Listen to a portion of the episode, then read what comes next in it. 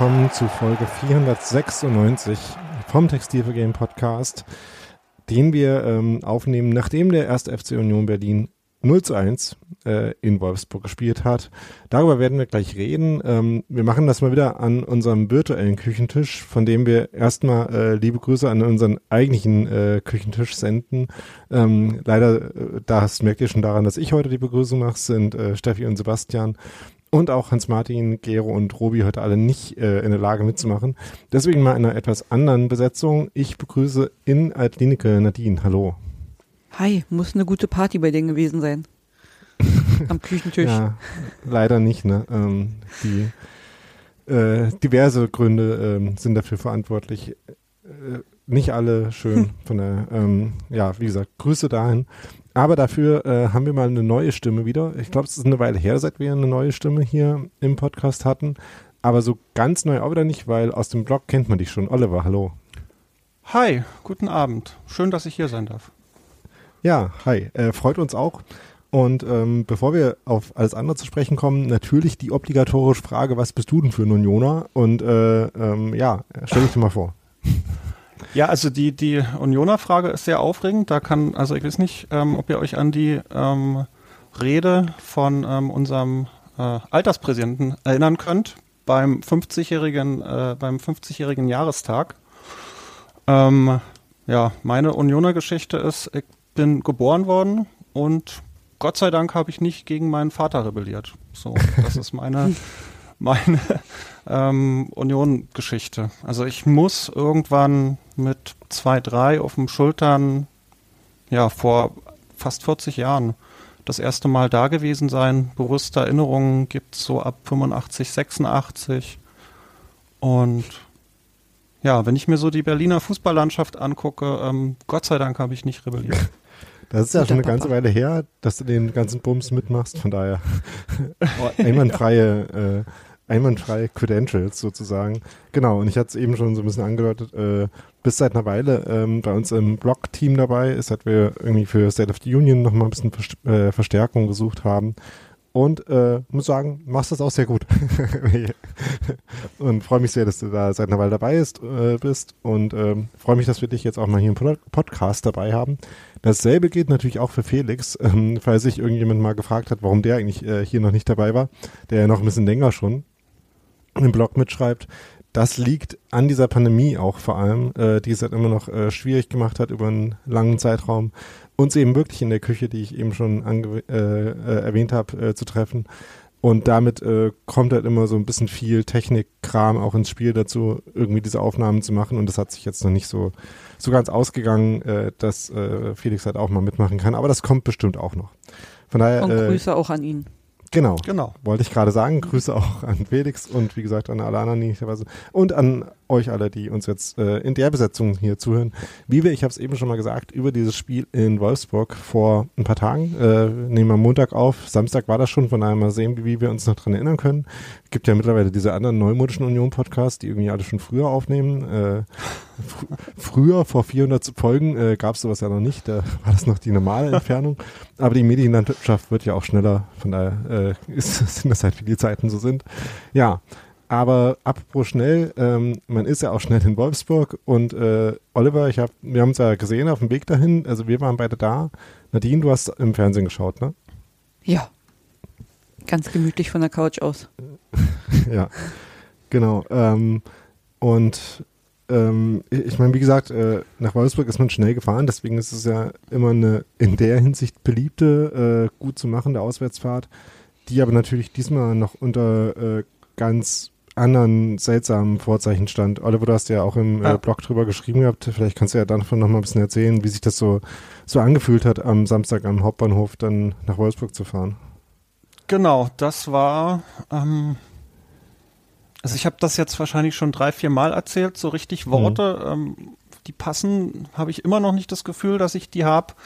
Ähm, also für mich war es, ich komme mit der U5 da an, wenn man da hochläuft, dann, dann sieht man quasi geradezu dieses ähm, diese Stelle, wo, wo halt alle ankommen und da sieht man Hilfe suchende, Hilfe bietende ohne Ende, aber die sind halt noch irgendwie weg, die sind getrennt.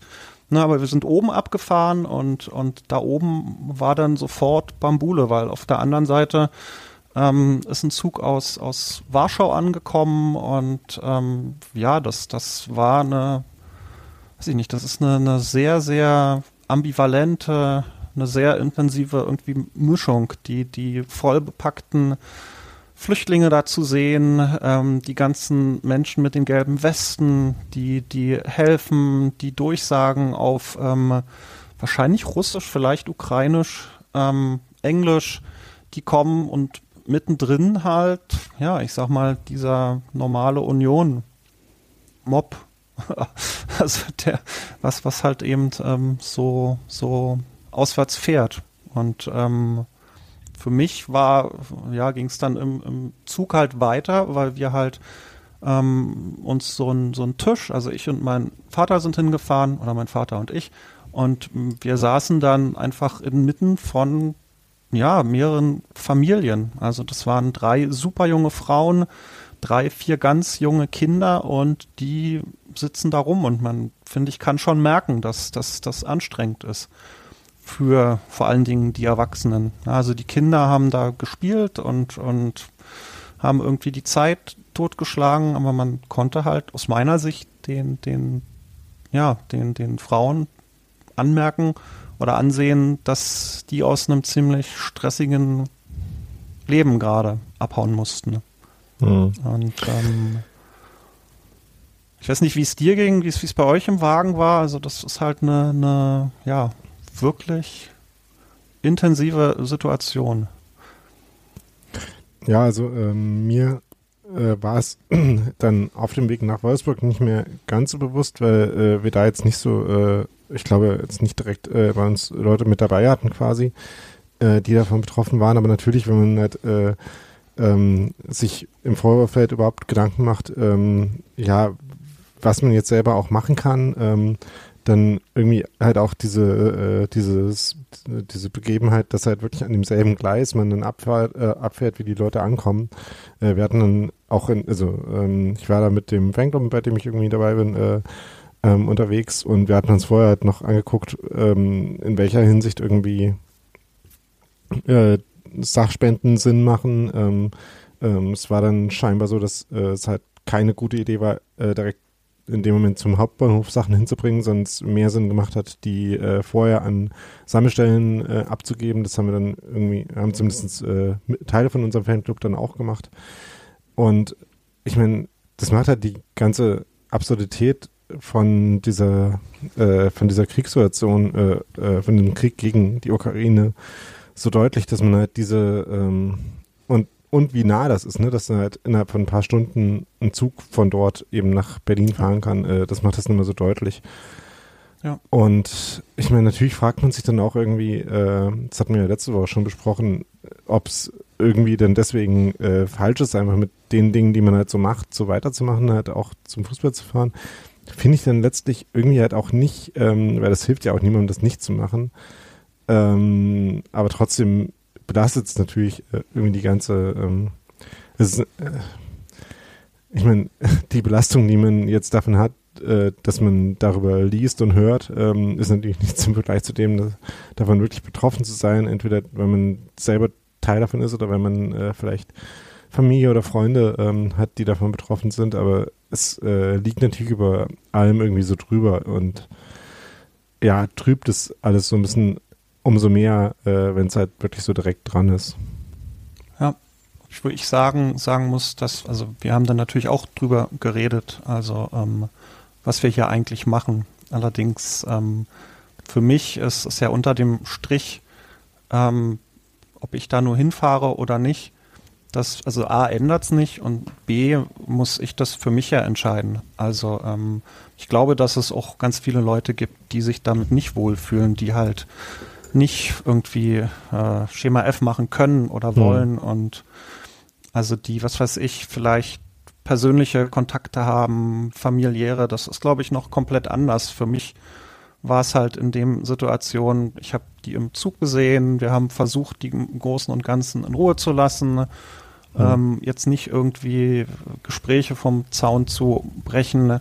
Und ähm, ja, ich glaube, wenn man sich im Alltag normal verhält, ähm, wüsste ich jetzt nicht, was dagegen spricht, jetzt quasi ja. dann trotzdem in so ein ja, Randgebiet in irgendein Stadion zu laufen und sich ein mehr oder minder gutes Fußballspiel zu geben.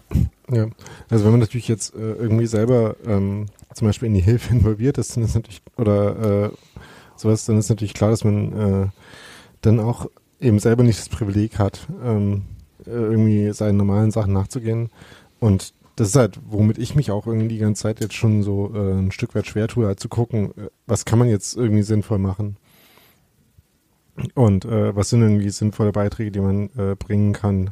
Ähm, ja, also jedenfalls äh, war das halt so ein Teil dieser ganzen, äh, äh, dieses ganzen Tages da auch in Wolfsburg. Ich meine, es ähm, war natürlich auch im Stadion dann irgendwie immer präsent. Einerseits wegen der der offiziellen Symbolik, die es dann äh, im Stadion auch gab, ähm, auf dem Platz selber ja auch, äh, in ja. Form von ja. dem Peace-Zeichen, das im Mittelkreis abgestreut war. Und auch äh, in den Blöcken, also ähm, vor uns im, Aus, äh, im Auswärtsblock hing halt eine, haben Unionerinnen, äh, ein Ehepaar da noch eine, äh, eine rot-weiße Friedenstaubenfahne aufgehangen, die sie selber noch gemacht hatten äh, kurzfristig, um halt irgendwie äh, zu zeigen, dass man halt ähm, auch in dem Kontext halt mit Gedanken auch daran ist und auch anderswo im Stadion gab es halt wieder Ukraine-Flaggen und äh, eben auch äh, auf den Werbebanden äh, Banden und so. Und ich muss sagen, also ich meine, es fühlt sich natürlich immer so ein bisschen, ähm, ja, es ist natürlich nur Symbolkram, wenn da halt irgendwie dieser, äh, dieser Kreis abgestreut ist. Andererseits, ich meine, abgesehen davon, dass natürlich äh, so ein Unternehmen wie VW, was äh, hinter dem ganzen Bums da in Wolfsburg steht, natürlich auch äh, direkt Dinge tun kann und das ja auch in dem Fall, soweit ich das äh, übersehen kann, gemacht haben in Form, dass sie, wo sie da irgendwie eine riesige Fabrik haben, äh, die jetzt zumindest zeitweise stillgelegt haben und äh, zumindest vorerst irgendwie auch ihre Beziehungen abgebrochen haben. Ähm, abgesehen davon ist aber halt auch ähm, im Rahmen von sowas wie einem Fußballspiel ähm, Symbolpolitik, das klingt immer so herabwürdigend, aber ist ja im Prinzip auch halt alles, was man quasi verlangen oder äh, kann in gewisser Hinsicht. Also natürlich kann man auch aktiv was beitragen zu den Hilfsefforts und so weiter. Aber auch Symbolik ist ja nicht nichts, äh, ist, was ich eigentlich sagen wollte. Und von daher, und in dem Kontext fand ich zum Beispiel das mit dem äh, Peace-Zeichen im Mittelkreis irgendwie auch ganz gut. Also ähm, klar kann man das vielleicht auch äh, irgendwie kritisieren, aber ich fand es zumindest nicht irgendwie deplatziert. Oder äh, ich weiß nicht, wie euch das ging. Ich, also ich finde auch nichts, Nadine, äh, was, ja. was ich weiß nicht, was Nadi sagt. Ja. Äh, ja, so wie du es halt sagst, also klar, es wirkt halt wie Symbolpolitik, aber was will man halt als Fußballverein groß anderes machen? Also du hast ja keine, also an so einem Spieltag kannst du ja nicht viel mehr machen als zeigen durch ein Peace-Zeichen im Mittelkreis auf dem Trikot anstatt des Hauptsponsors plus Schweigeminute und noch eine Einblendung auf den, auf den Werbebanden und der Anzeigetafel und vielleicht dann halt noch hinterm Block Spenden sammeln. Aber viel mehr mhm. kannst du ja an so einem Spieltag nicht machen, als darauf aufmerksam zu machen und zu sagen, ey, wir haben es auf dem Schirm, wir wissen, es ist gerade in Teilen von Europa komplett beschissen. Äh, wir sind in Gedanken bei euch und wir spielen hier den Bums runter. Vielleicht ja auch, um halt den Fans auch einfach so ein Stück Ausflucht in die Normalität zu geben. So wie wir es auch bei, bei Corona gesagt haben. Also ich will Krieg nicht mit Corona vergleichen, um Himmels Willen. Aber so wie wir es da auch gesagt haben, einfach mal abschalten, vergessen, dass da draußen so irgendwas gerade komplett in der schiefen Bahn hängt und so ein bisschen Normalität zumindest spielen. So. Ich fand auch ganz gut, also ich weiß nicht, ob es der Bürgermeister war, es gab ja vor dem Spiel noch ein Interview zu dem Thema und, und da war ich ziemlich positiv überrascht, dass äh, ich glaube, es war der Bürgermeister oder ein hm. Verantwortlicher aus ja. Wolfsburg da, der, der hat auch noch mal, der Stadt, glaube ich, ja.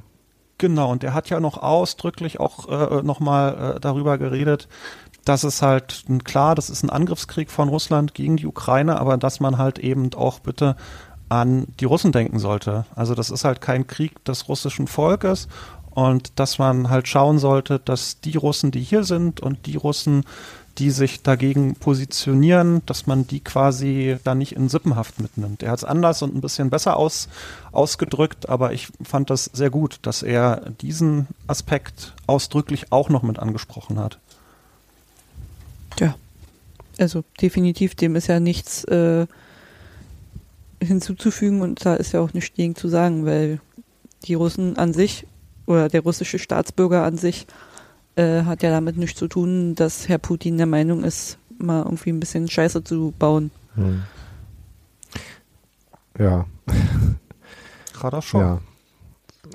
Ähm, genau, also jedenfalls äh, war es halt äh, irgendwie immer noch, was da so drüber lag. Übrigens, die DFL ähm, hat jetzt einerseits angekündigt, eine Million Euro, die sie ähm, äh, wohl noch aus dem Rechteverkauf äh, ans russische Fernsehen bekommen würden, ähm, zu spenden für die Hilfsangebote, egal ob sie die jetzt noch bekommen oder nicht, weil sie auch angekündigt haben, dass falls die ähm, Signale, also die ähm, produzierten Fernsehsignale, äh, die in Russland ausgestrahlt werden, da in irgendeiner Weise manipuliert werden, sodass zum Beispiel Botschaften halt rausgerendert werden, dass sie dann auch ähm, äh, eingreifen würden und äh, eben die äh, Ausstrahlung der Bundesliga dann äh, in Russland ver äh, beenden, verhindern würden.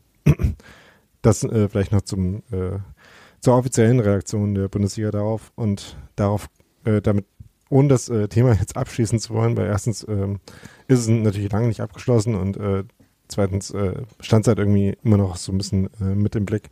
Ähm, können wir ja mal zum Spiel an und für sich kommen, ähm, wo das Spiel ja losging und erstmal gar nicht ganz gut war in den ersten Minuten für Union, ne Nadine? Ja, also die Anfangsphase war wirklich erstmal relativ schwer. Ähm, aber wir haben dann ja auch eigentlich ganz gut ins Spiel oder relativ schnell auch ins Spiel reingefunden erstmal und unsere, unsere Wege so ein bisschen gefunden und die ersten Chancen ja auch nach 10, 11, 12 Minuten dann schon äh, gehabt.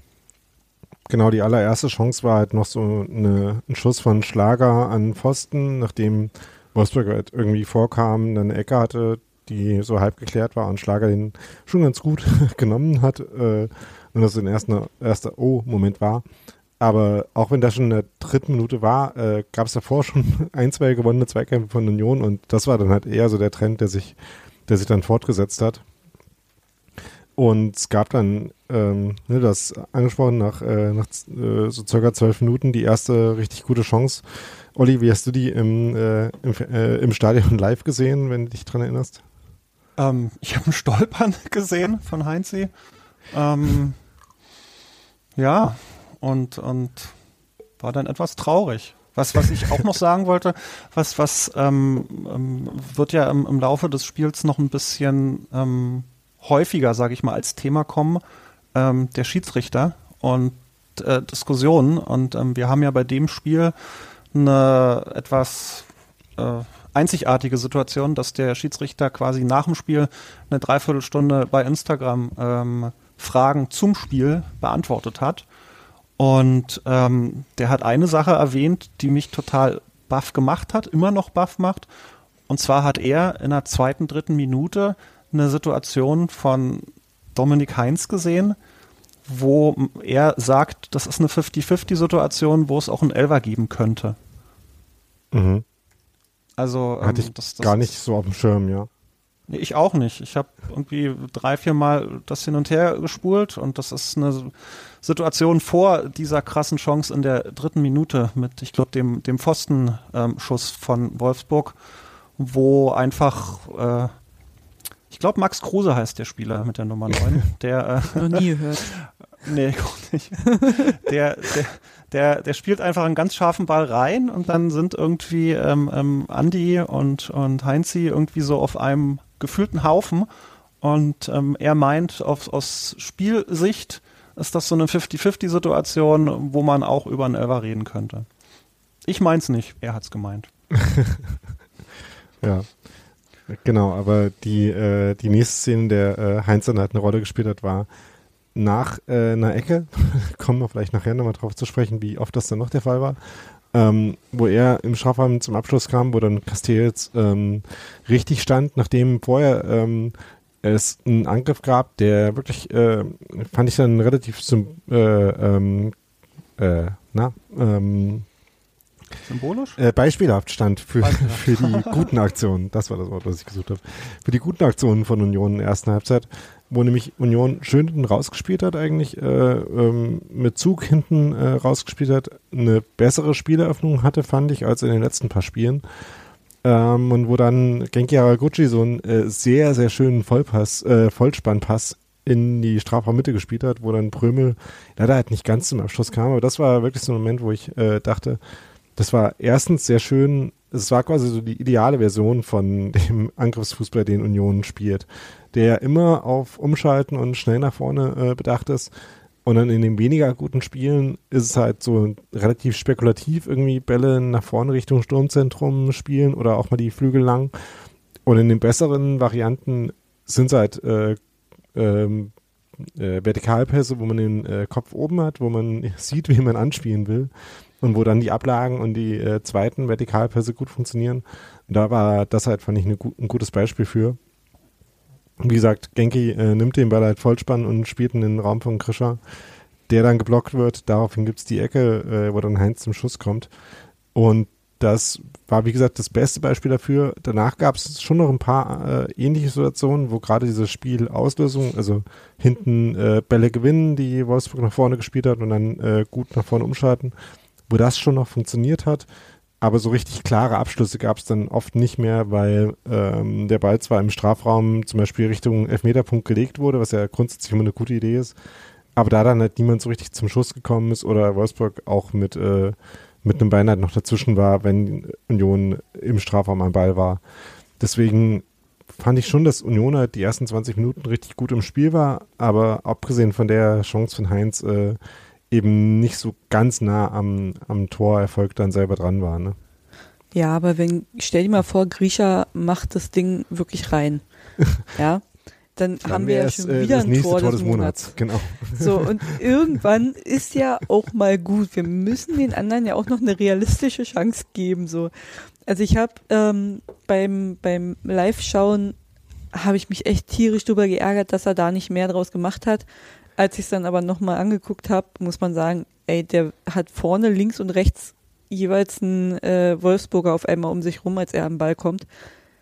Egal was er gemacht hätte, hätte er den Ball gestoppt, wäre einer auf ihn draufgerannt, wäre er nach links gegangen, wäre einer auf ihn draufgerannt. Also er hatte keine andere Möglichkeit, als irgendwie versuchen, das Ding halt noch wegzustolpern. Das hat er gemacht und ja, war halt ärgerlich, dass die dann da direkt zu dritt vor Ort waren, aber mhm genialer Pass von Genki. Also da ja. hat die Kinderbastelschere mal kurz ausgesetzt. ja, genau. Das war halt so eine typische, so eine typische Szene, wo man äh, sehr hibbelig wird im Stadion und wahrscheinlich auch äh, am Fernseher. Mhm. Und wo man dann merkt, ja, aber so ganz richtig frei durch ist er halt trotzdem noch nicht. Äh, auch wenn äh, man halt so den Moment hat, wo der Ball halt an an eine Schnittstelle kommt, die man vielleicht so selber, halt, äh, ne, eine Bastelscheren-Schnittstelle kommt, die man selber so nicht gesehen hat vorher. Ähm, von daher war das erstmal aufregend. Übrigens von wegen äh, Genki und Torgefahr. Ähm, es war so, äh, wir waren ja dann schon äh, eine ganze Weile vor dem Anpfiff logischerweise im Stadion und haben äh, irgendwie so zugeguckt, wie, wie Union sich warm gemacht hat. Und äh, dann gibt's natürlich auch die typischen Schussübungen, die man so macht. Und da hat halt äh, Genki einen äh, Ball richtig geil in den Winkel geschossen, äh, so von wegen auch Tor des Monats äh, verdächtig. Und äh, haben wir uns äh, so angeguckt und haben erstmal äh, anerkennend genickt. Und äh, einer von den Leuten, die um mich rumstanden, sagten, ja, Mist, äh, aber dann hat er halt den einen guten Schuss jetzt schon im, äh, im Warm-up verbraucht und stellte sich raus, war dann auch so ein bisschen so, weil äh, zumindest einmal kam Genki noch aus dem Hintergrund zum Schuss. Der war dann ungefährlich, aber da muss man auch sagen, da standen halt auch erstens äh, 30 Meter oder 25 und äh, irgendwie 14 Leute dazwischen. Von daher war das auch wahrscheinlich keine realistische Möglichkeit, da wirklich das Tor zu treffen, aber ähm, zumindest äh, hat es nicht äh, nach dem Tor gegen Mainz äh, gleich noch eins für Genki Haraguchi gegeben. Aber, aber der, äh, an dem Schuss im, äh, im Warmmachen hat mal jedenfalls gesehen, dass er das grundsätzlich schon kann, den Ball mit Tempo und platziert ins Tor knallen. das hat mich ja. gefreut, das zu sehen. Ich bin ja eh jemand, der äh, Spaß dran hat, äh, zuzugucken, wenn sich Leute, äh, die Fußball spielen können, warm machen. Thema, Thema Chancenverwertung war ja eh so eine Sache, die sich durch einen kompletten Bundesligaspieltag gezogen hat. Also ja, scheinbar. Ich habe äh, keine andere Bundesliga-Minute gesehen, glaube ich, von dem. Hast nicht viel verpasst. Ja. Ah nee, stimmt gar nicht. Ich habe äh, Köln gegen Hoffenheim, Hoffenheim. beim Fahrrad beim Fahrradputzen angehabt. Aber da habe ich ja. auch mehr auf meine Fahrradkette geguckt als auf das Spiel. Ah, schlechte Entscheidung. Die einen sagen so. Die Fahrradkette war danach schön sauber. naja. Ähm, kommen wir mal zurück zum Spiel, auch wenn es jetzt äh, vielleicht gar nicht so angenehm ist, weil da müssen wir nämlich als nächstes äh, über das eine Tor, was gefallen ist, sprechen, ne? Äh, was Wolfsburg dann nach 25 äh, Minuten, glaube ich, gemacht hat. Ja. Ja. Ja. Taibo hat einen schlechten Tag. Naja, Taibo hat einen schlechten Tag und Lute einen sehr guten Tag und trotzdem ist Lute zu schlecht dafür, um den Ball von Taibo zu halten. Hm. Ich weiß, Aber gut gemacht verwirrend. von Taibo. Ja, unhaltbar. Also hm. kannst du nicht meckern. Ja. Also um es nochmal. Verstehe euren Witz natürlich. Aber es hat mir halt echt leid getan, weil Taibo echt geknickt gewirkt hat. Ja, ja ne, klar. Also es kam halt die Ecke von Wolfsburg und die kam halt, also Taiwo steht bei uns am ersten Pfosten, am kurzen Pfosten. Und ja, der Ball kommt auch relativ nah an den ersten Pfosten runter. Lute gibt anscheinend irgendwie das akustische Signal, dass er rauskommt. Taiwo war in dem Moment schon hochgesprungen. Äh, Lute versucht den Ball irgendwie zu greifen, aber Taiwo war halt mit dem Kopf schneller dran. Der tippelt auf den Kopf, fällt nach hinten weg und hinter Lute ins Tor rein komplett blöd gelaufen.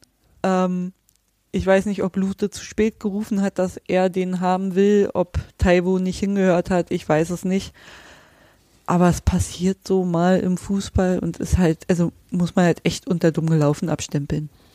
Ja, ist natürlich äh, deswegen blöd, weil in dem Moment, wo äh, wo Taibo halt überhaupt zum Ball geht, ist natürlich dann zu spät äh, für irgendwas, weil äh, Lute dann natürlich nie mehr darauf reagieren kann, wenn er mit dem richtigen Timing zum Ball geht, um den wegzufausten. Wenn Taibo nicht rangeht, kann er natürlich nicht darauf reagieren, dass der abgefälscht wird über ihn drüber. Äh, von daher kann er dann da nichts mehr machen.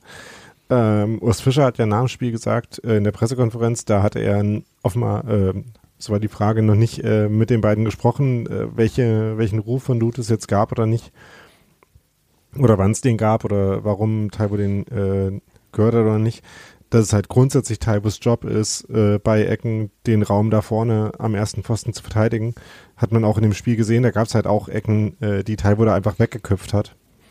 Ähm, in dem Moment ähm, ist er halt zu halb dran gekommen, was äh, halbe Sachen dann immer das Schlimmste sind. Äh, denn wie gesagt, äh, Lute war absolut da, das heißt, äh, deswegen war es halt so ärgerlich, weil äh, da nun wirklich halt kein Wolfsburger irgendwie in der Nähe war.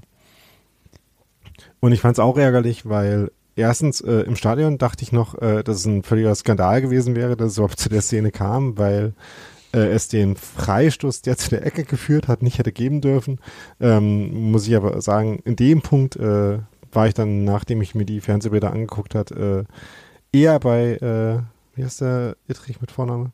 Egal. Hm, Patrick. Ähm, ja, ähm, war ich eher bei ihm, weil da ging der Arm von Haraguchi schon raus, dass man den Freistoß geben konnte, aber es war halt trotzdem nichts, was irgendwie aus dem Spiel gefolgt ist, weil es halt so ein langer Ball war, wo Wolfsburg einmal kontern konnte und dann halt über so eine Serie von äh, Ecke, Freistoß, Hereingabe, nicht ganz geklärt, nochmal rein, halt dann so äh, kurzzeitig mal Präsenz hatte, ähm, ohne dass das jetzt irgendwie aus dem äh, Spielgefüge halt großartig gefolgt wäre. Ne? Äh, das war was daran außer der äh, ärgerlichen Aktion, äh, die dann wirklich zum Tor geführt hat, noch ärgerlich war.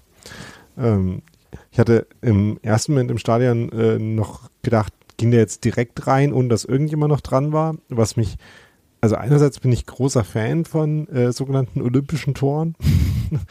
ähm, Andererseits, äh, äh, ja, ärgert es mich so mehr, dass Taiwo halt äh, das Eigentor gemacht hat. Ähm, während es mich Boah. auch geärgert hätte, wenn Wolfsburg ein Tor schießt, das ich gut finde. Das, meine, das war so der Gegensatz. Von daher, jedenfalls Union dann ein Gegentor bekommen, was an sich schon mal scheiße ist. Daher, naja. Ich wollte auch kurz noch was zu, weil du gerade Ja. gerade meintest, Stadionperspektive und über Ittrich schimpfen. Ähm, ich habe aus, aus meiner Perspektive, wir waren ja ein bisschen neben dem Gästeblock, äh, ich habe im ersten Augenblick gedacht, dass das kein Eigentor war und dass, dass das eher so in Richtung Torwartfehler von Andi Lute geht, dass er einfach seinen 5-Meter-Raum nicht richtig im Griff hat und war dann wirklich hm, positiv überrascht, dass es kein Torwartfehler war, sondern nur ein Eigentor, als ich es ähm, ähm, im Fernsehen gesehen habe. Und ähm, als ich dann heute das fantastische Instagram-Interview mit dem Schiedsrichter geguckt habe, hat er auch über diese Situa äh, über eine Situation kurz vorher geredet. Also es ging eigentlich die ganze Zeit darum, dass er beweisen wollte, dass er sich nicht bei allen 50-50 Situationen gegen Union entschieden hat.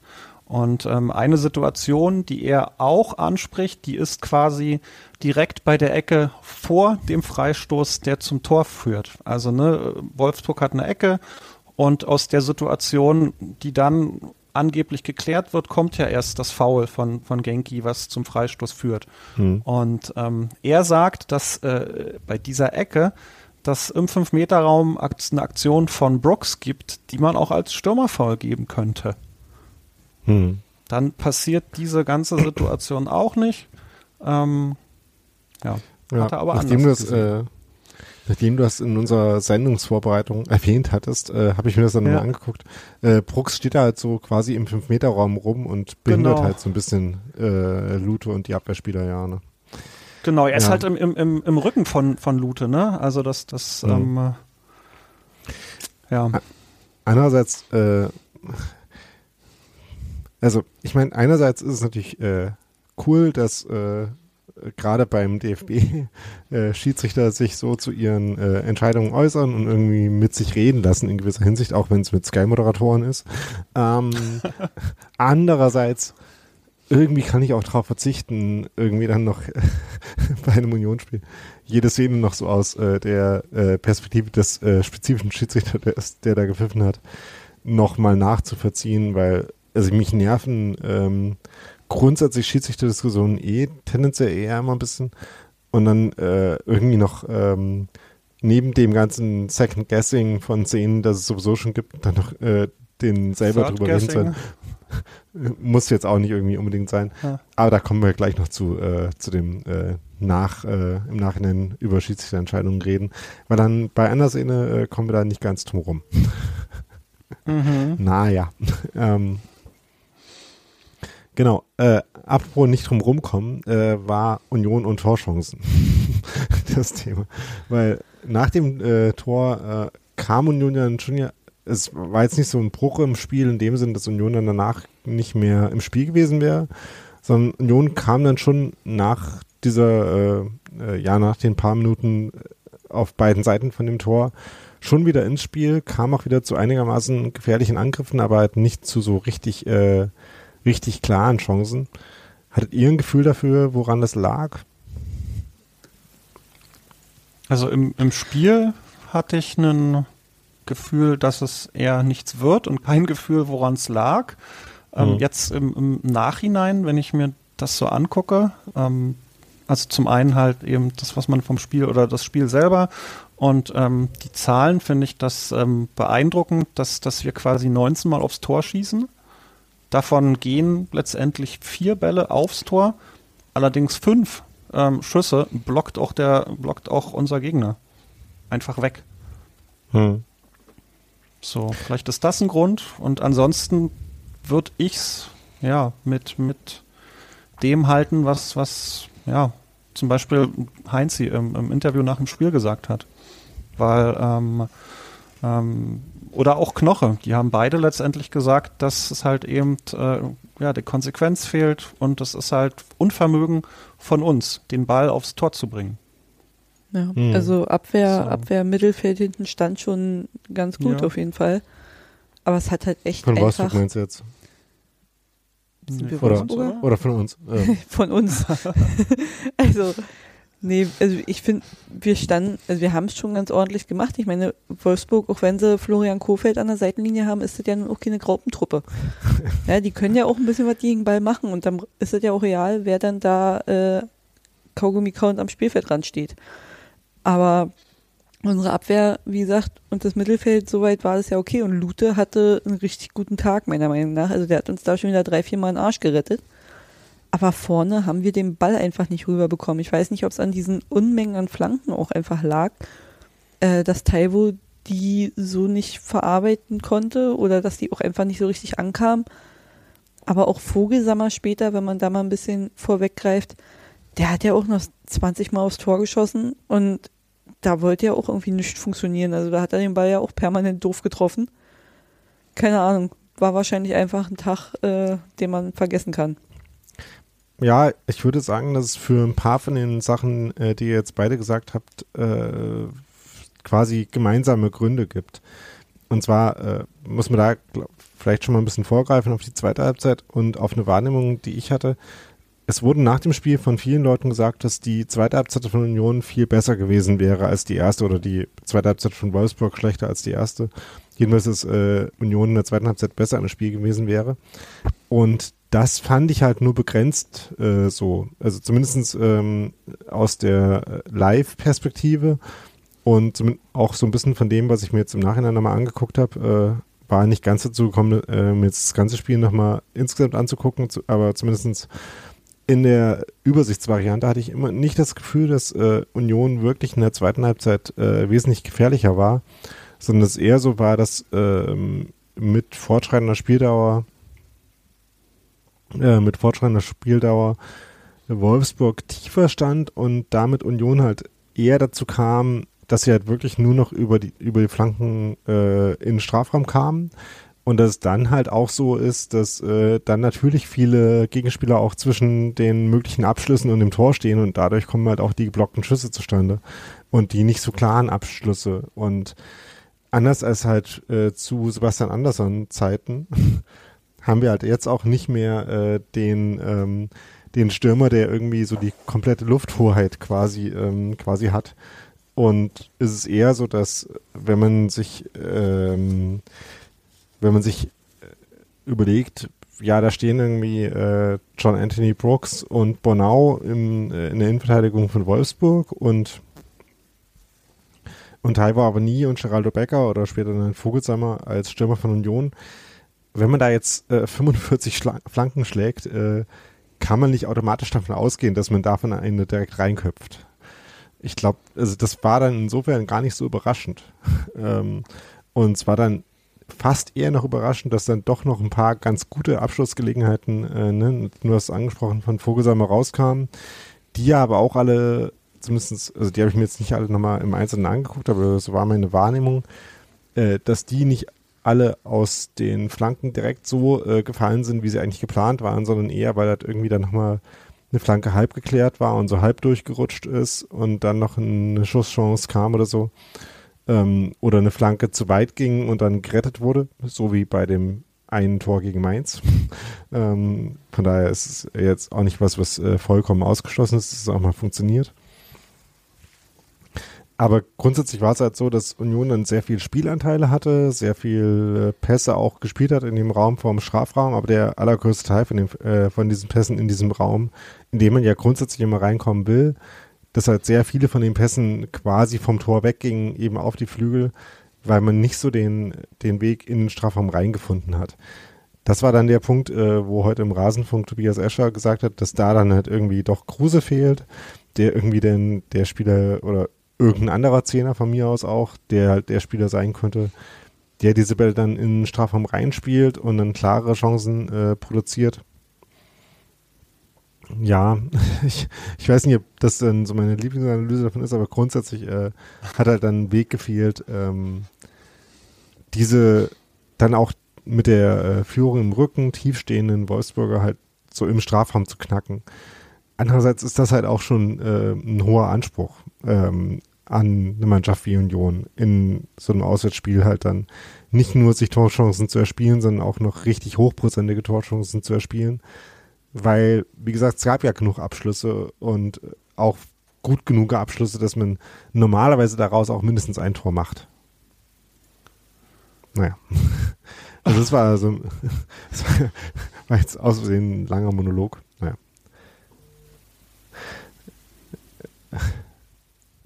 Habt ihr dazu noch was zu ergänzen? Sorry. Ich widerspreche dir da überhaupt nicht. Ähm, Ja. Ich weiß ich nicht. Ich will mich nicht wiederholen. Also ich habe schon irgendwie gesehen, dass, dass wir machen, dass wir tun. Aber ich hatte relativ früh einfach so ein richtiges doofes Gefühl. Also das kannst du ja auch nicht in, in Zahlen oder so irgendwie fassen, weißt du? Hm. Ja, ähm, also wie gesagt, äh, wenn man das in Zahlen fassen will, kann man zum Beispiel gucken auf die Abschlüsse, wo es dann am Ende 19 für Union gab und 8 für Wolfsburg, äh, 1,6 Expected Goals, äh, die Lieblingsstatistik von allen für Union und äh, 0,5 für Wolfsburg. Was sich daran äußert, dass statistisch, äh, statistisch gesehen Union das Spiel in 68% aller Fälle gewinnt und in 23% aller Fälle unentschieden spielt und ein Sieg für Wolfsburg da halt der äh, seltenste Ausgang für ist. Was quasi heißt auch Pech gehabt oder passiert halt, wenn man halt einfach keine dieser Chancen dann auch wirklich reinmacht. Ähm, übrigens einen großen Teil dieses Unterschieds äh, macht halt auch einfach die Chance von Heinz aus, die halt äh, die klarste im Spiel dann ähm, letztendlich war. Und äh, gefühlt gab es dann halt, äh, gefühlt hat man irgendwann daran gezweifelt, dass da noch irgendwas passiert. Ähm, auch wenn es in den letzten zehn Minuten ja allein schon noch genug Chancen gab, wo äh, Vogelsammer, ne, Nadine, du hast eben schon angesprochen, ein paar Mal ganz gefährlich zum Abschluss gab, äh, kam und auch so ein paar Szenen dabei waren, wo man so äh, aus der Gästeblock-Perspektive geguckt hat und sich das angefühlt hat wie ein Schuss, der jetzt im langen Eck könnte, aber dann halt immer noch irgendwie einen Meter oder drei vorbeiging. Abgesehen Ja. davon gab es aber ja auch eine Szene, wo der Ball im Tor gelandet ist, ähm, über die wir noch sprechen müssen. Äh, ich habe es eben schon gesagt, äh, eigentlich finde ich äh, Schiedsrichterentscheidungsdebatten immer nervig, aber um die kommt man halt echt nicht drum herum, denn äh, Taiwo hat sich einmal durchgesetzt, auf Geraldo quer gespielt und der hat ins Tor geschossen. Das hat aber nicht gezählt. Äh, Oliver, willst du nur mal erzählen, was äh, äh, Pascal Etris äh, Erklärung dafür war? Ja, ähm, ähm, seine, seine Erklärung, also erstmal hat er generell, hat er erklärt, dass alles, was mit Zerren, Ziehen, Schubsen äh, auf dem Spielfeld zu tun hat, dass das äh, in echt viel schlimmer und viel extremer aussieht. Also dass es im Fernsehen überhaupt nicht so dramatisch wirkt, aber dass halt eben er auf dem Spielfeld mit seinem Assistenten diese unglaubliche Dynamik halt sofort erkannt hat und ähm, was mich quasi, ja, und da kann ich dann, da schließt sich auch der Kreis dann wahrscheinlich zu deiner Meinung zu, zu diesen Instagram-Sendungen und den, den nachträglichen ähm, Gesprächen über Situationen, weil er sagt auf der einen Seite, für ihn und auch für seinen Assistenten, den ähm, Herrn Stegemann, war das 100%ig klar, dass es ein Stürmerfoul war, ja, aber, oder jedoch, sie haben es weiterlaufen lassen, um den WVVAR noch als, als quasi in der Hinterhand zu haben, falls sie doch nicht recht haben. Was dann aus meiner Sicht natürlich der, der ersten Einschätzung widerspricht. Ne? Also, weil der VAR würde ja letztendlich eh nur eingreifen, wenn es eine gravierende Fehleinschätzung war. Und ähm, im, im Stadion, muss ich sagen, war, war mir eigentlich also für mich war es ein Stürmerfoul. Ich habe allerdings da auch wirklich so ziemlich genau von, von hinten auf Taiwo und ähm, ja, dem lieben Maxi Arnold geschaut. Ähm, wenn ich mir das quasi in, im Fernsehen angucke, also auch aus VAR-Sicht, dann ähm, fällt es mir ja wirklich schwer, Verständnis dafür zu haben, dass, dass da ähm, Taiwo derjenige ist, der, sage ich mal, ähm, das, den, den entscheidenden Kontakt durchführt. Ne, er hält, das ist. Red ruhig, Nadi. nee, erzähl weiter. Ich meine, äh, Taiwo hält ganz leicht, allerdings der ja, liebe Maxi fällt ja im Prinzip schon in dem Augenblick, wo, wo Taiwo ihn ja in seine Nähe kommt. Und Mhm. ähm, das hat leider geklappt. Ja, ich finde auch, es gab in der ersten Halbzeit, glaube ich, war das, ähm, da gab es das Duell andersrum, dass Arnold äh, als offensiver war und Taiwo als, als defensiver Part. Und da hat Taiwo meiner Meinung nach deutlich weniger, nee, Quatsch, andersrum, da hat Arnold ähm, auch auf der auf derselben Ebene eigentlich gezogen wie Taiwo, vielleicht ein bisschen weniger und da war es halt gar nichts. So, dass gegen Taiwo irgendwie relativ wenig gepfiffen wird oder für Taiwo relativ wenig gepfiffen wird, das haben wir jetzt mittlerweile auch schon ein paar Mal festgestellt. Das Aber was der-.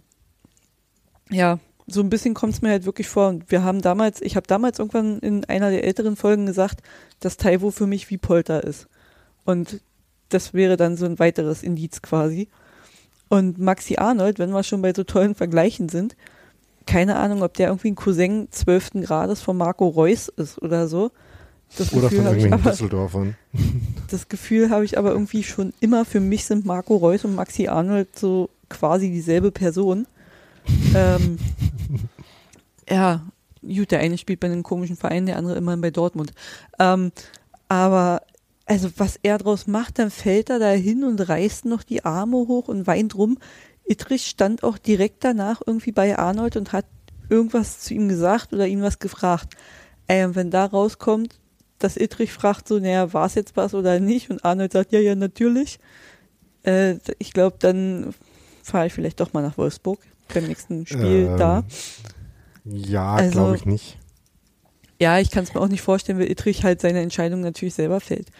Aber was dann auch so eine Sache ist, die kam ja auch bei, bei Taktik und Suft noch zur Sprache. Ittrich pfeift ja erst, nachdem der Ball im Tor ist. So richtig. Zumindest ist da erst das akustische Signal so zu vernehmen. Was ja eigentlich rein theoretisch zu spät ist. So, wenns Tor gefallen ist, kann er halt nicht mehr pfeifen. Äh, So doch, wirkt- kann er. also- Ja, aber also Ähm. sagen wir so, es wirkt halt auch ein bisschen komisch, weil der, der Pfiff halt sehr spät kommt. So. Es wirkt komisch, das ist richtig, ähm, aber da kann man ja vielleicht mal kurz die beiden äh, Sachen auseinandernehmen, die da eine Rolle spielen. Und zwar einerseits die VAR-Komponente und andererseits die Entscheidung an sich. Denn es ist natürlich so, äh, wenn Ittrich seiner Wahrnehmung getraut hätte und sofort in dem Moment, wo äh, Taiwo halt die Arme vorne hat, pfeift, fällt halt einfach das Tor nicht und äh, das Tor zählt, äh, fällt überhaupt nicht, zählt überhaupt nicht. Und äh, daran kann auch niemand was ändern. Ähm, und Idris sagt ja, er hatte dann irgendwie Zweifel daran, dass er äh, sich vielleicht doch geirrt haben könnte und hat deswegen, so wie man das beim Abseits manchmal macht, halt äh, dann nicht gleich gepfiffen, sondern gewartet, bis die Szene vorbei war, sodass der äh, war ihn theoretisch ähm, äh, ihn theoretisch äh, korrigieren könnte.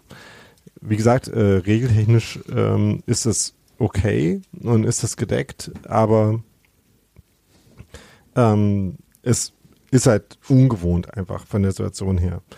Von daher, also es macht schon Sinn in dem Fall, dass er davon ausgeht, ich könnte mich irren, äh, sich halt korrigieren zu, äh, zu lassen im Notfall. Und es ist auch nicht so, dass deswegen seine Entscheidung auf dem Feld dann egal ist, weil der Standard für den VAR ist ja die allseits bekannte, äh, klare, offensichtliche Fehlentscheidung. Das heißt, es muss halt klar falsch sein, was auch immer der Schiedsrichter, die Schiedsrichterin auf dem Platz entscheidet. Und äh, dafür ist halt die Eingriffsschwelle theoretisch relativ hoch. Und es ist deswegen für mich auch vollkommen klar, dass der VAR die Entscheidung von Idrich nicht zurücknimmt, weil es halt so ist, dass äh, Taiwo seinen Arm vorne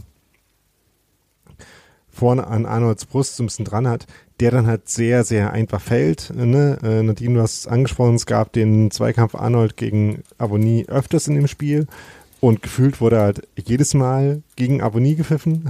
es gab in der ersten Halbzeit, äh, ich weiß nicht, ob das die Szene war, die du meintest, aber es gab so eine Szene, wo erst ähm, erst Abonnie eigentlich auf dem Weg in den Strafraum gefault wurde von Arnold und dann wiederum im Strafraum Arnold umgefallen ist, als Abonnie Mhm. äh, so ein bisschen ihn äh, tangiert hat. ja, Ähm, kurz auf die Schulter und- getippt.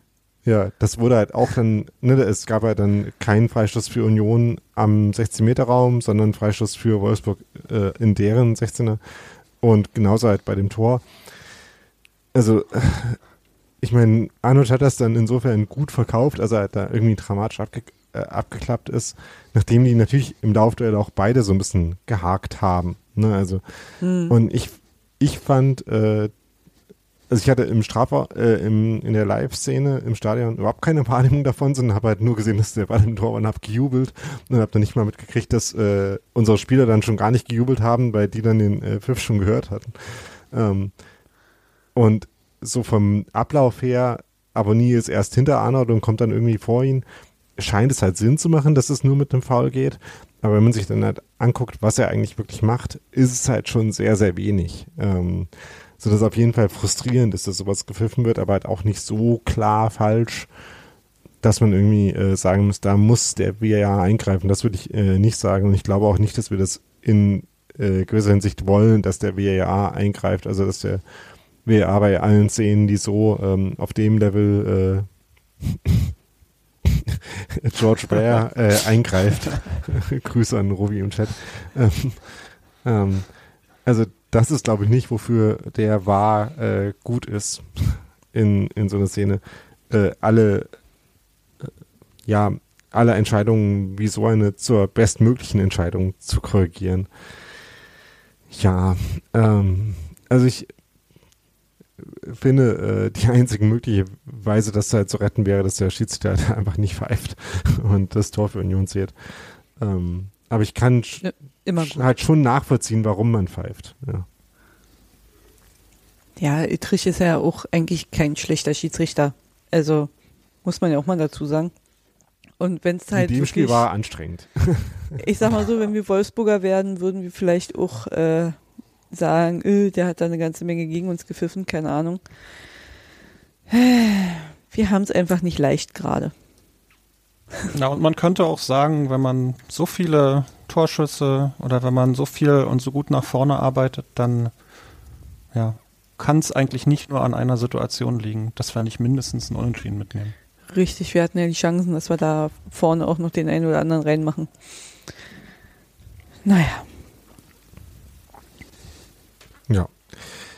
Eben, haben wir aber dann im Endeffekt nicht, äh, ich weiß nicht, äh, aus der Stadionperspektive ist dann, wie gesagt, so ein bisschen ausgetrudelt, auch wenn es halt noch die richtigen Chancen gab. Also es war irgendwie so ein äh, Schwanken zwischen das wird halt einfach nichts.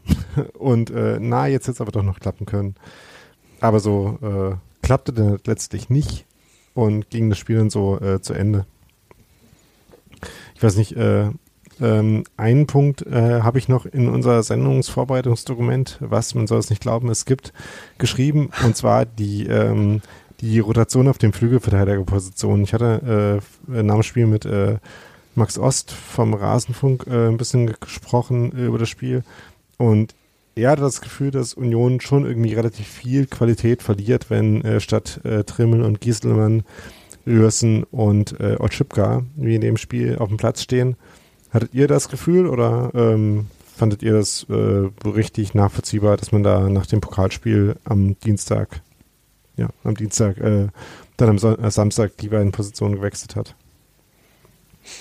Ich habe dieses Gefühl bei allen von diesen beiden.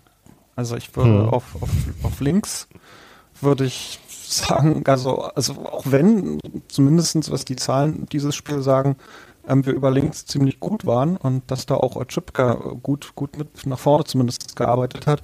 Ich würde links immer lieber Nico sehen. Auf, auf rechts muss ich ganz ehrlich sagen, also ich kann das jetzt aber nicht statistisch beweisen, sondern das ist einfach mein persönliches Gefühl, dass ähm, ähm, Julian gleichwertig ist. Und ich glaube, dass halt Julian sich in den kommenden Jahren, so er denn bei uns bleibt, hoffentlich, ähm, eh daran gewöhnen muss, da zu spielen. Also ja, deshalb, ja. also bei, bei Julian Rierson würde ich das nicht so sehen. Also ich kann das jetzt nicht an, an Zahlen belegen, ich finde, dass er halt komplett anders spielt als, als Trimi. Dass er aber, ähm, ähm, er hat halt ein riesiges Potenzial. Also ähm, ich versuche jetzt hier nicht mit irgendwelchen, irgendwie das Wort Upside habe ich die ganze Zeit im Kopf. Er hat halt, ja, er hat ein riesiges Potenzial, was, was noch offen ist, was er bringen kann. Und ich finde, das kann man sehen. Hm.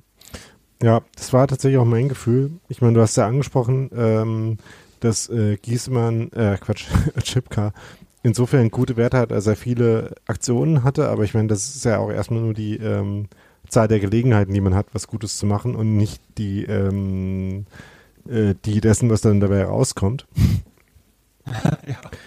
Von daher, äh, ja, also ich würde auch sagen, dass der ähm, Abfall, wenn man es, äh, ich meine, Chipka macht, finde ich, äh, eine bessere äh, Saison, macht bessere Spiele, als äh, man im Vorfeld der Saison starten konnte, äh, äh, erwarten konnte. Aber man sieht da schon, äh, dass es, äh, dass es halt Nico Giesemann, der ja auch eine sehr, sehr starke Saison spielt, ähm, da nochmal ein Tick äh, besser ist. Aber dass auf der anderen Seite eben äh, Rierson auch ein anderer Spielertyp ist, äh, so wie, ich glaube, du hast es gerade auch schon gesagt, dass er äh, ganz anders spielt als Trimi ja. ähm, äh, und hat ganz andere Stärken hat. Also die äh, Stärken von Trimmel sind natürlich äh, vor allem die sehr guten Flanken ähm, und auch äh, ein gutes Passspiel, während bei Rierson halt äh, noch so ein bisschen äh, größere Beweglichkeit, größerer Aktionsradius, auch gute Defensivzweikämpfe halt so die Stärken sind. Und in so einem Spiel, wo es dann jetzt sehr viele Off Offensivaktionen gibt, die Flanken sind, würde halt vielleicht noch auffallen, äh, wenn dann halt äh, Trimmel noch die besonders gut getimten und gut, äh, gut überblickenden Flanken spielen würde. Ich hatte auch so das Gefühl, ähm, diese große Stärke von Union, äh, dieses Spiel von Flügelverteidiger auf Flügelverteidiger, kam in dem Spiel halt nicht so zum Tragen, weil einerseits Wolfsburg dann schon oft relativ stief stand und dann äh, gar nicht so viel Platz mehr dafür war. Und ähm, andererseits, weil halt äh, ein paar von den Flanken halt mit nicht ganz so viel Übersicht geschlagen wurden wie in anderen Spielen vorher. Was ich fand dazu beigetragen hat, dass halt am Ende dann dabei weniger rauskam. Das wären vielleicht dann auch so äh, die letzten Anmerkungen zu dem Spiel an und für sich. Worüber wir aber vielleicht noch sprechen können, außer dem Spiel an sich, ist äh, noch so ein bisschen Stimmung und so weiter. Ähm, es war ja wieder mal so, weil in Wolfsburg 75 Prozent, glaube ich, Auslastung zugelassen war. Stimmt das? Ich glaube ja. Es waren ähm, 15.000. Genau, es, also das ganze Stadion war nicht 75 Prozent voll. Das kann man, kann man Überraschung. Ja. Aber es gab halt einen ziemlich vollen Auswärtsblock ohne aktiv in Erscheinung tretende ähm, Ultragruppen äh, und generell Fans sind. Also es gab ein paar Banner, die hangen, aber auch längst nicht von allen Fanblogs. Von daher, äh, das Stichwort ohne aktive Szene kann man, glaube ich, äh, so gelten lassen. Ähm, aber es gab natürlich ein Stück weit Stimmung im Blog. Ich weiß nicht, Olli, ähm, du hast gesagt, du standest nicht direkt im Auswärtsblock. Genau, ich war in dem Block direkt neben dem Auswärtsblock, in Klammern, da gab es Vollbier.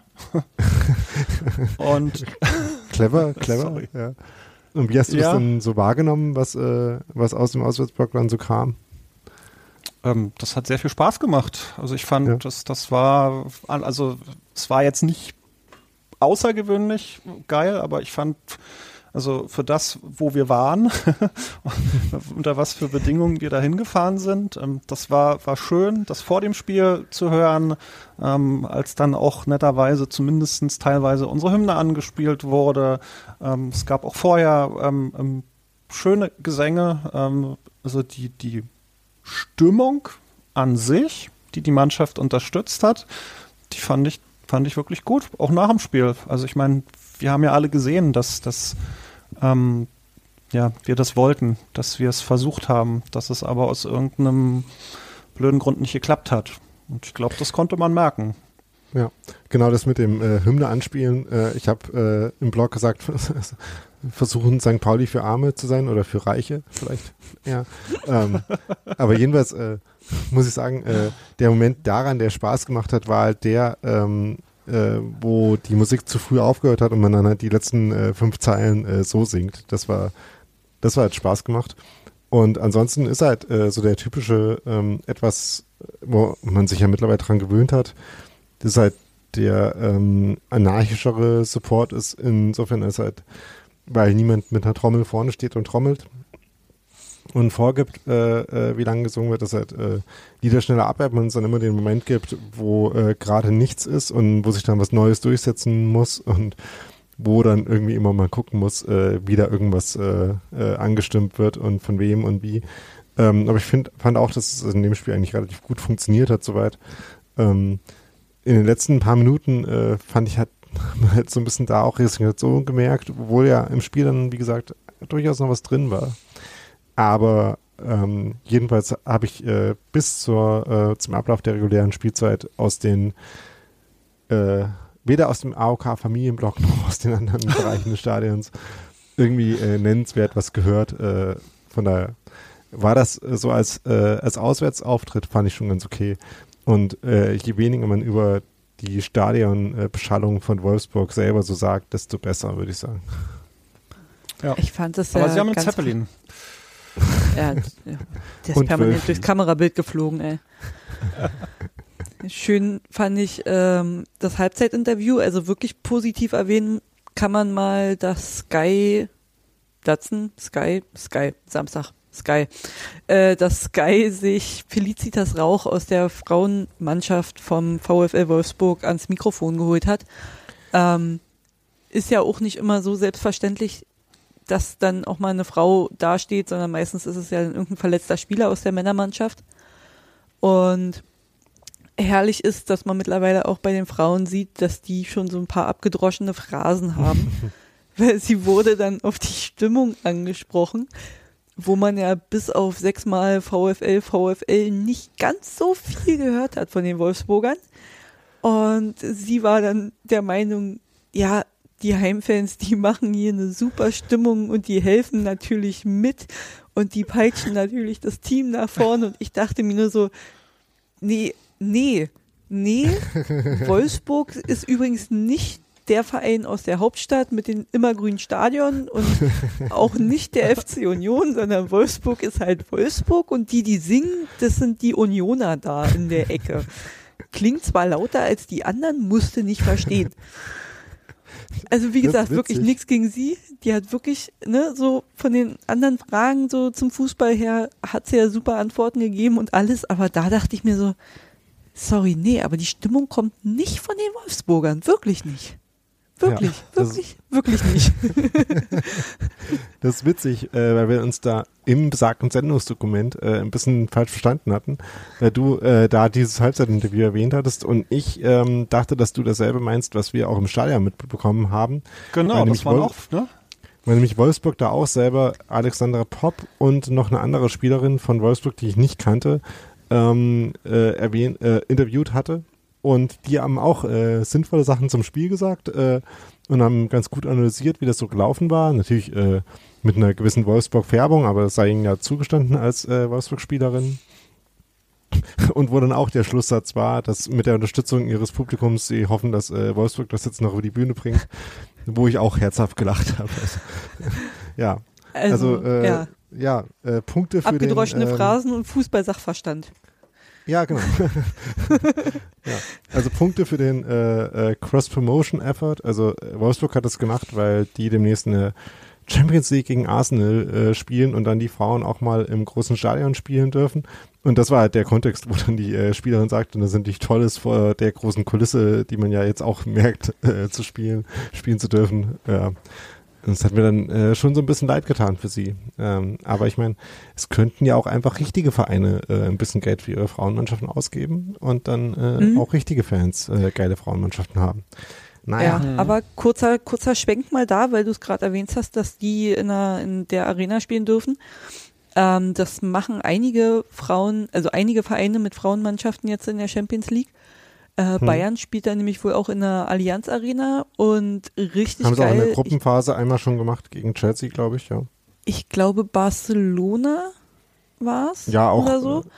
Ja, die auch im, Turin machen im, da auch einen großen Push, ja, genau. Die im großen Stadion spielen und wirklich mit 85.000 ein ausverkauftes Spiel haben beim Frauenfußball. Ja.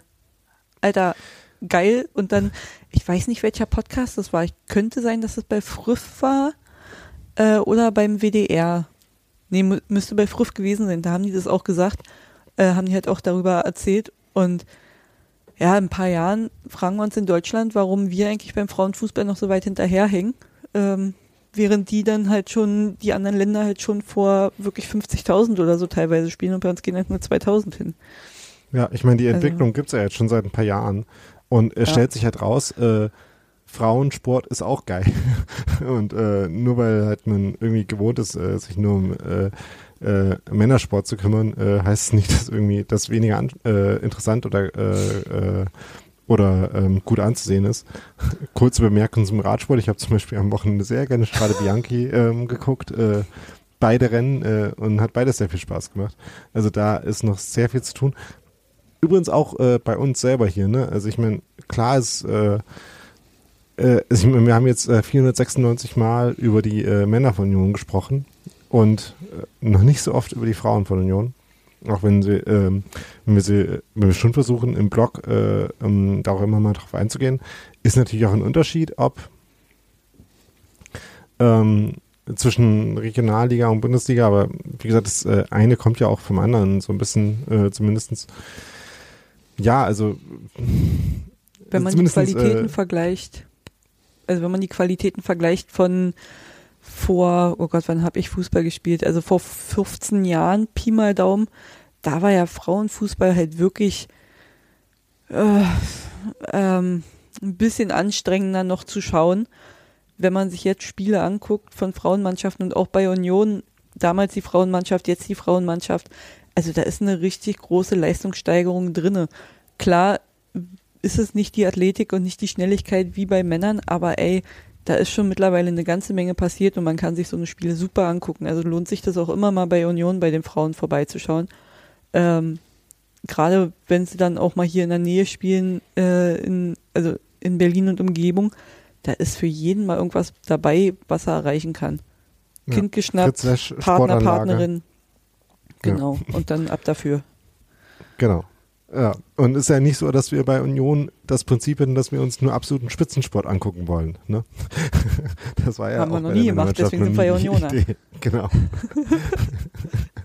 ja, also von daher, äh, ähm, das zumindest äh, fand ich an Wolfsburg äh, anerkennenswert, sage ich mal. Naja. Ja. schwer, schwer über die Lippen kommen, aber nun ist es raus. Ja. Und äh, damit haben wir jetzt noch ein Thema, äh, was noch mit Stimmung und Wolfsburg zu tun hat, nämlich Max Kruse und den Beruf seiner Mutter. Ähm, ja, äh, ich weiß nicht, also äh, ich habe da ein bisschen äh, zwiegespaltene äh, äh, Ansichten zu, aber sagt ihr vielleicht erstmal, was ihr zu dem Thema im Kopf habt. Also, oder um es vielleicht noch kurz einzuleiten, es gab hin und wieder äh, Pfiffe und hin und wieder Sprechchöre gegen Max Kruse als äh, Wolfsburg-Spieler. Und äh, aus Teilen des Union-Blocks äh, hat sich äh, meiner Meinung nach nie im ganzen Auswärtsblock irgendwie durchgesetzt. Äh, am meisten noch, als er dann irgendwie ausgewechselt wurde. Ja, aber es gab auf jeden Fall ähm, einen gewissen Unmut darüber, dass halt äh, Max Kruse da ja alles andere als gefeiert wurde.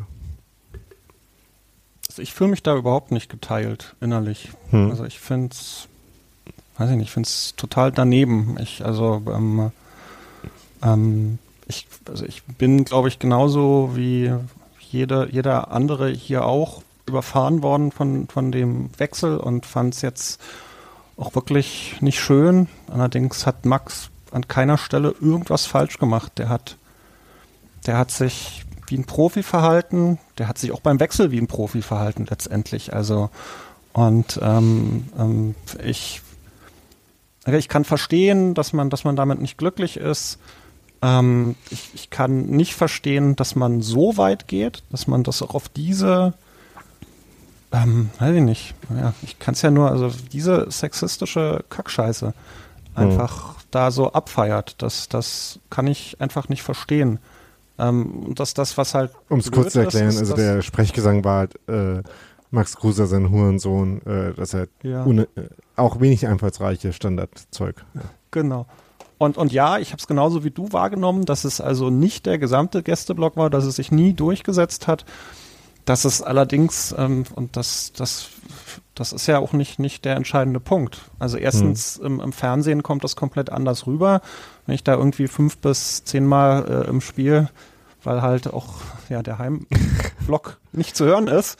Ähm, da höre ich halt auch, wenn 100, 200, 300 Leute das, das singen. Und, und hm. ich verstehe es nicht. Ich glaube, dass man es auch, wenn man das von Max Kruse wegbewegt, kann man das auch auf die, weiß ich nicht, auf diese Boonschen Regeln zurückführen. Ne? Also ich, ich ähm, mache Spieler nicht zum Sündenbock. Ich würde auch sagen, ich mache auch Ex-Spieler nicht zum, zum Sündenbock. Und ähm, ja, ich, ich war da Pappe satt, muss ich ganz ehrlich zugeben. Ja, also eigentlich kann ich da mein, mein Willi drunter setzen sozusagen. Klar, der Wechsel war natürlich doof, aber ähm, Steffi hat es ja beim Wechsel auch schon so gut getwittert gehabt, wo sie sinngemäß halt meinte, naja, Max Kruse macht halt Max Kruse Dinge. Dass er geht, war klar und Max Kruse macht halt das, äh, wonach ihm dann halt ist sozusagen. Ne? Also er nimmt er jetzt keine Rücksicht auf äh, 4000 Unioner, die sagen, nee, komm, bleib mal noch. Was natürlich ein bisschen komisch war, war dieses, naja, ich würde es nicht mal nachtreten nennen, dieses, also dass er dann halt ein bisschen Urs Fischer kritisiert hat, aber ey, das soll ihm doch zustehen, wenn es so war. Und interessiert uns ja erstmal nicht, weil es ja eigentlich ein Ding zwischen Max Kruse und Urs Fischer zu sein scheint. So, Max Kruse hat da irgendwas wahr, wahrgenommen, also muss er es mit Urs Fischer klären. Ob man das dann natürlich über die Medien machen muss, fraglich, aber dann sind wir wieder beim Thema, Max Kruse macht Max Kruse Dinge. Der postet halt alles und ich meine, wir fanden es auch witzig, wie er nach dem Bochum-Spiel dann gesagt hat, äh, die Ruhrpott-Assis sind alle versammelt. Er ist halt so und dann können wir halt nicht davon ausgehen, dass wenn er von unserem Verein weggeht, sich irgendwie komplett ändert oder anders verhält. Ist mhm. einfach so. Und ich meine, ja. äh, wir haben verdammt gute Spiele mit ihm gehabt. Ja, es ist richtig blöd, einen Tag vor Transferfensterende noch zu sagen, hm, äh, ab morgen bin ich nicht mehr hier. Aber ey, es ist halt Profifußballgeschäft. Leider Gottes ist es nun mal halt so. Müssen wir mit leben. Transferfenster, warum das halt zu der Zeit noch offen sein muss, ist halt auch immer so eine Sache. Und von daher äh, kann man eigentlich nur sagen, Jo Max, danke, dass du bei uns warst, danke, dass du einen großen Anteil dazu beigetragen hast, dass wir jetzt schon bei 37 Punkten stehen äh, weil das hat er halt definitiv. Und äh, alles Gute und dann, ne, äh, vielleicht kriegst du an der alten Försterei nicht das lauteste Fußballgott von allen Zurückkommenden, aber du kriegst halt ein leises Fußballgott und dreimal klatschen in der Hand und dann ist gut. So. Das ist auch, was ich eigentlich meinte, äh, als ich gesagt habe, dass ich ein bisschen äh, zwiegespalten war, weil vor Göttern werde ich Max Kruse äh, nach der Aktion dieses Wechsels halt nicht mehr. Also, ähm, ne, also äh, auch wenn, wenn, er irgendwie wieder bei uns spielt. Und auch wenn ich äh, ne, ähm, 100% bei dir bin, was du gerade gesagt hast, äh, wie äh, gut und wichtig für, äh, für uns er war, ähm, dass jetzt äh, hundertprozentige, hundertprozentige Loyalität jetzt nicht so die Kernkompetenz von ähm, Max Kruse ist. Es wird, glaube ich, klar sein. Ja, wie gesagt, das ist keine Überraschung, ähm, aber zu der fühle ich mich dann halt auch nicht ihm, ihm persönlich gegenüber verpflichtet. Ne? Ähm, deswegen ja, genau. äh, werde ich jetzt nicht laut Fußballgott schreien, aber äh, hat er doch absolut kein, äh, also Verständnis im Sinne von, ich konnte nachvollziehen, wie es dazu kommt, ähm, aber äh, wäre nicht auf die Idee kommen, ihn da äh, jetzt als Gegenspieler großartig zu beleidigen. Ich meine, äh, ich fand ganz lustig, es gab ein äh, Transparent, was es leider nicht ins Stadion geschafft hat, aber zumindest dann draußen am Stadion nochmal aufgehangen wurde, wo drauf stand, und werdet nicht kapiert, der soll zu Wolfsburg gehen. das fand ich ganz witzig und irgendwie äh, fand ich eine, äh, eine bessere Reaktion auf den ganzen Kram als äh, diese, Be äh, diese Beleidigung wie gesagt, äh, es waren halt irgendwie so ein paar Gruppen, die die immer wieder äh, versucht haben anzustimmen. Und äh, ist natürlich auch nachvollziehen, äh, oder, also wie gesagt, man kann äh, sehen, wie es dazu kommt, dass halt auch so ein bisschen halt aus, äh, ich glaube, das hat äh, Kruse selber auch gesagt, äh, oder war es jemand anders, äh, aus enttäuschter Liebe, äh, äh, dass man halt irgendwie dann projiziert, ähm, äh, die Unzufriedenheit damit. Naja, also ich meine, äh, ich kann auch äh, gut damit leben, dass Max Kruse jetzt woanders spielt. Das ist jetzt nicht so, dass ich da äh, tief von gekränkt wäre irgendwie. Von daher, ähm, ja, muss man dem auch ne, mit solchen äh, Beleidigungen nicht größeren Stellenwert zugestehen, würde ich sagen, äh, als irgendwie notwendig. ja. Das, das Einzige, was, was mich am Ende dann ein bisschen versöhnt hat, ist, ist beim, beim äh, Rauslaufen oder beim, bei der Runde der, der Mannschaften konnten wir ganz gut sehen. Ich weiß nicht, ob man es im Fernsehen gesehen hat. In der Zeitung stand es ja auf jeden Fall auch, wie, wie Max Kruse das aufgenommen hat. Ähm, der hat mitgesungen und gegrinst. Ja, Max das, Kruse halt. Das kennen wir ja auch aus Mainz, ne? ne? Also, also äh, dass ja. Max Kruse genau davon äh, ja auch äh, gerne mitmacht, ja. Ja, also ich hatte am Fernsehen jetzt auch noch nicht die, die Sprechchöre so vernommen ihm gegenüber während des Spiels. Ich glaube, dann hätte ich so laut gebrüllt, dass man in Wolfsburg mich auch noch hört, weil Alter, Max Kruse mit sowas zu provozieren macht man nicht. Man weiß ja, was bei rauskommt. Es ist, ist auch kein halbes Jahr so her, clever, dass er ja. bei uns war. ja. Also es macht ihn doch nur noch stärker. Ja. Und wie gesagt, also ich meine, ich finde schon, dass äh, dieser Kruse-Wechsel gewisse äh, Markus Karl-Vibes hat, aber ähm, nee. ja. Haben wir denn bei Markus Karl sowas nee. gesungen? Ich kann mich da nicht dran ich, erinnern. Ne? Das weiß ich wiederum nicht, aber ich glaube, das ist auch so ein bisschen, äh, also diese ganze Hurensohn-Geschichte ist irgendwie auch ein bisschen Modekram. Ähm, Kam erst durch Timo Werner. Ja, genau. Der ist nämlich an allem schuld. so ist es nämlich. ja. Nee, Markus Karl wurde immer nur ausgepfiffen. Also immer ja. das eine Mal, als er mit Sandhausen oder so zu uns kam, halt. Champions League. Ihr wisst schon, ja, dies, das. ja. Also wie gesagt, ich habe jetzt nicht, äh, wollte nicht sagen, dass es äh, ganz so schlimm ist, aber so ein bisschen halt schon.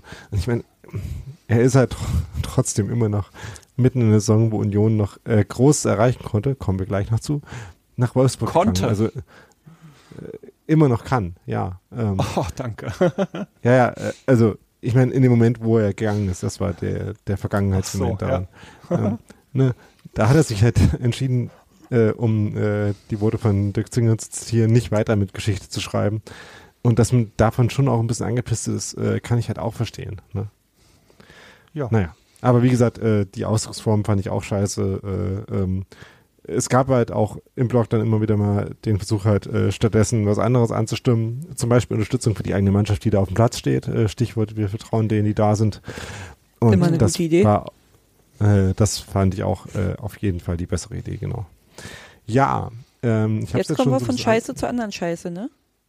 Entschuldigung. ja. Die Laune noch besser, ja. Von, von Tim Berner zu Werbung Leipzig. Tim Tölke. ja. ja. Von Timo dann, Werner zu Tim Tölke. Fantastisch. Wirklich. Mhm.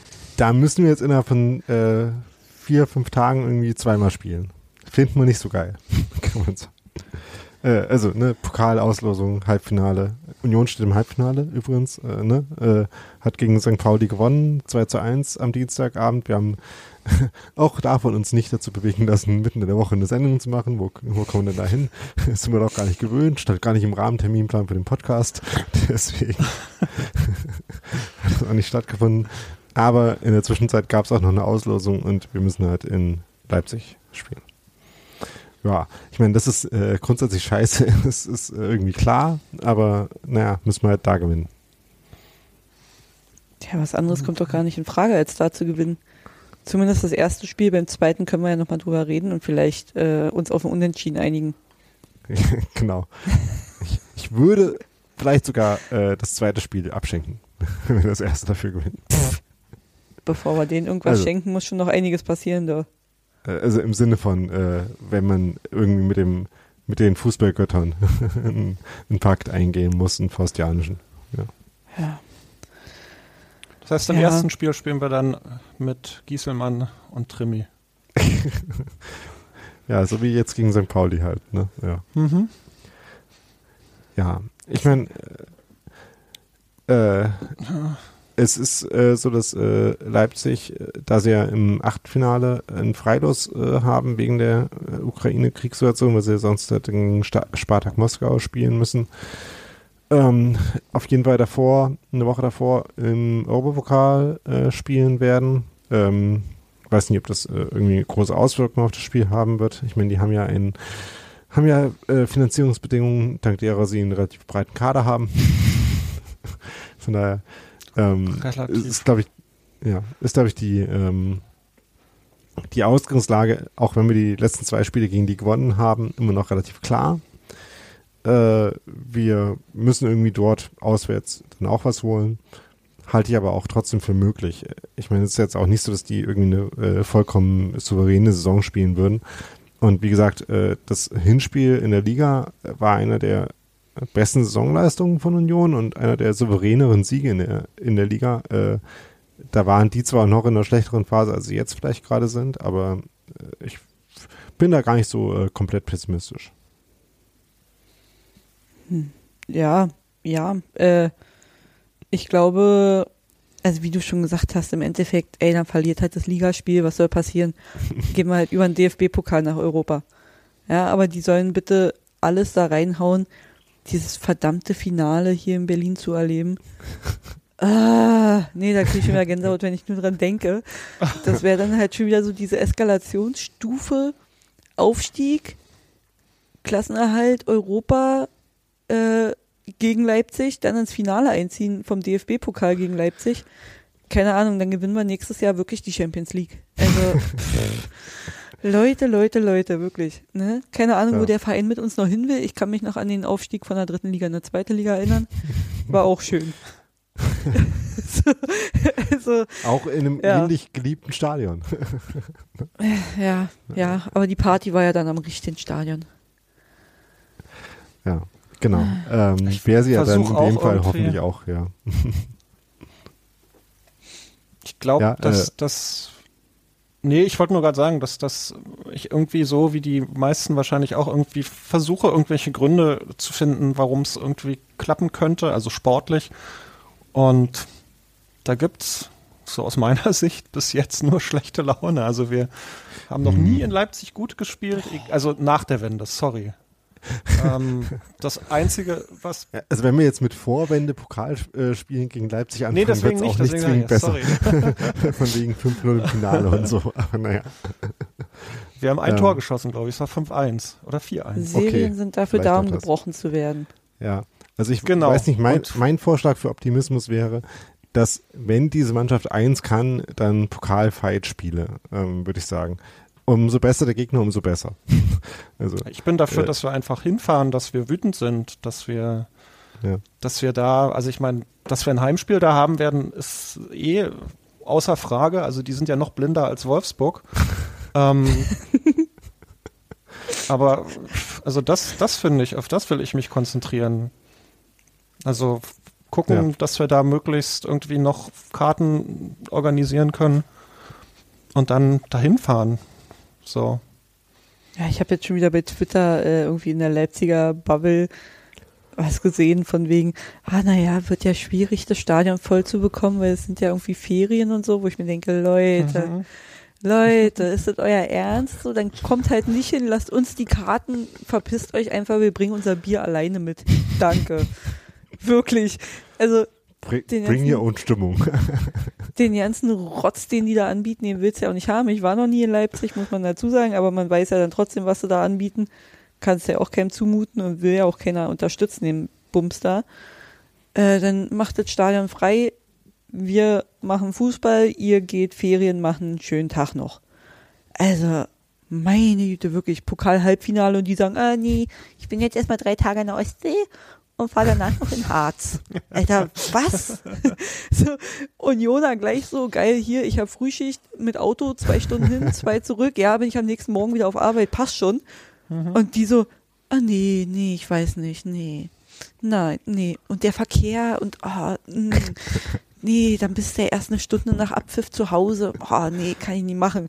Was stimmt mit denen nicht? Wirklich, wir haben über Wolfsburg geredet, die sind schon echt fragwürdig. Also so, ne, hart an der Grenze zu scheiße. Aber was macht Leipzig eigentlich? Wirklich.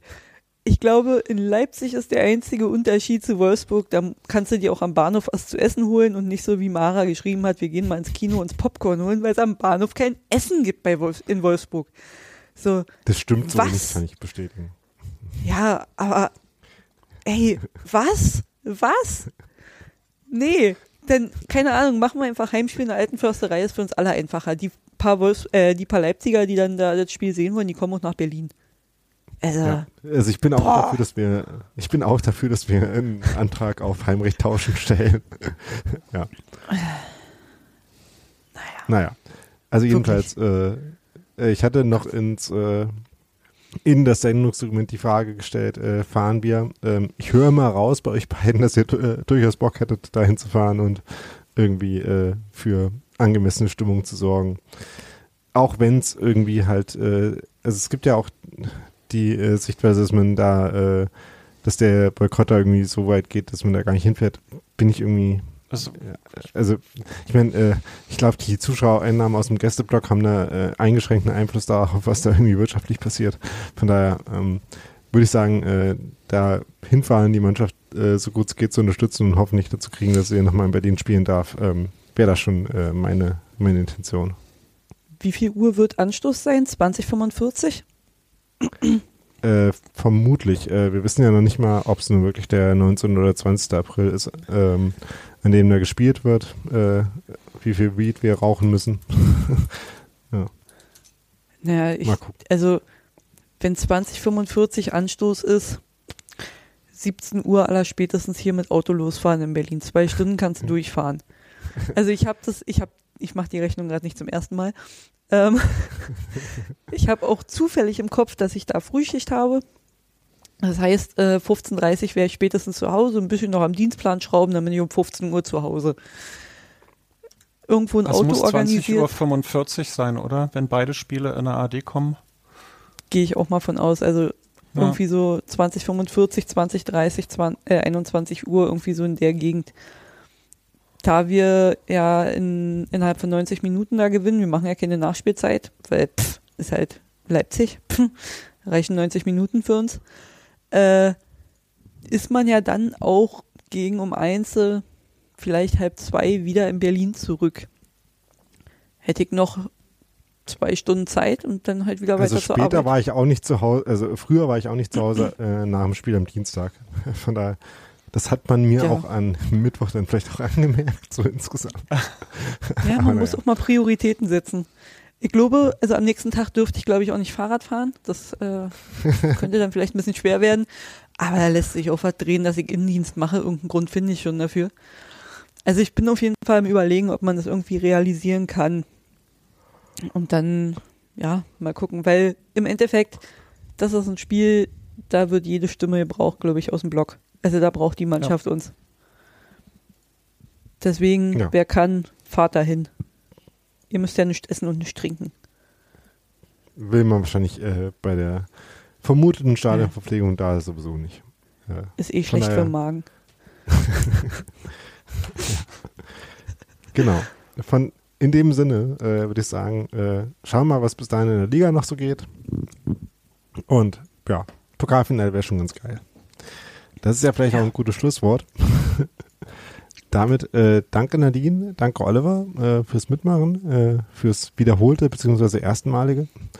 Ähm, Yay. und äh, wir hören uns sicherlich alle ähm, in den nächsten Wochen wieder ähnlich gut gelaunt. Und äh, wünsche euch noch allen einen schönen Abend, die ihr äh, zugehört habt. Und bis zum nächsten Mal. Ciao. Allen Frauen morgen einen schönen internationalen Frauentag. Absolut.